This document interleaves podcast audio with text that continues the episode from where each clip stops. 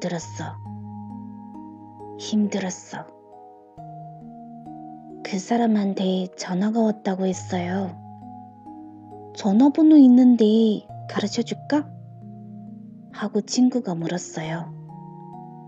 그동안 나는 나를 돌보느라 그 사람 생각을 하지 못했었어요.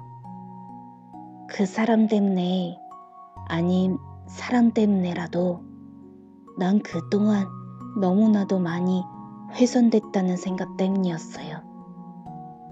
나를 좀 돌아보려고, 나를 좀 보살피려고, 난 그 사람을 한 번도 떨린 적 없었어요. 맹세코.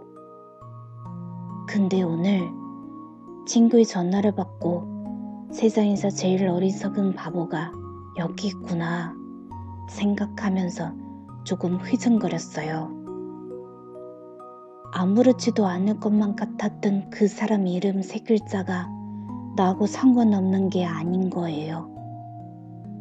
100만 분의 1쯤 되는 확률이겠지만 설령 그 사람한테 전화가 걸려온다 해도 난 아무렇지도 않을 줄 알았는데 오히려 더 명랑해질 줄 알았는데 그게 아니네요.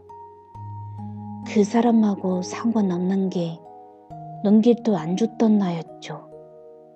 한데 나는 그랬어요. 하지만 언젠가부터 세상 모든 걸 그 사람하고 연관짓기 않겠다던 내 다짐들이 비참하게 금이 가고 짓밟히는 오늘이었어요. 서로 헤어지면서 전화번호를 바꾸자고 했는데 내가 받아 적은 그 사람 전화번호 가운데 네 개의 끝번호가 우리가 한때 공유했던 그 번호랑 똑같다는 사실이 왜 그렇게 힘든 건지. 그래요. 나도 번호를 바꾸긴 했지만 당신처럼 나도 끝번호 내 자리만큼은 바꿀 수가 없었답니다.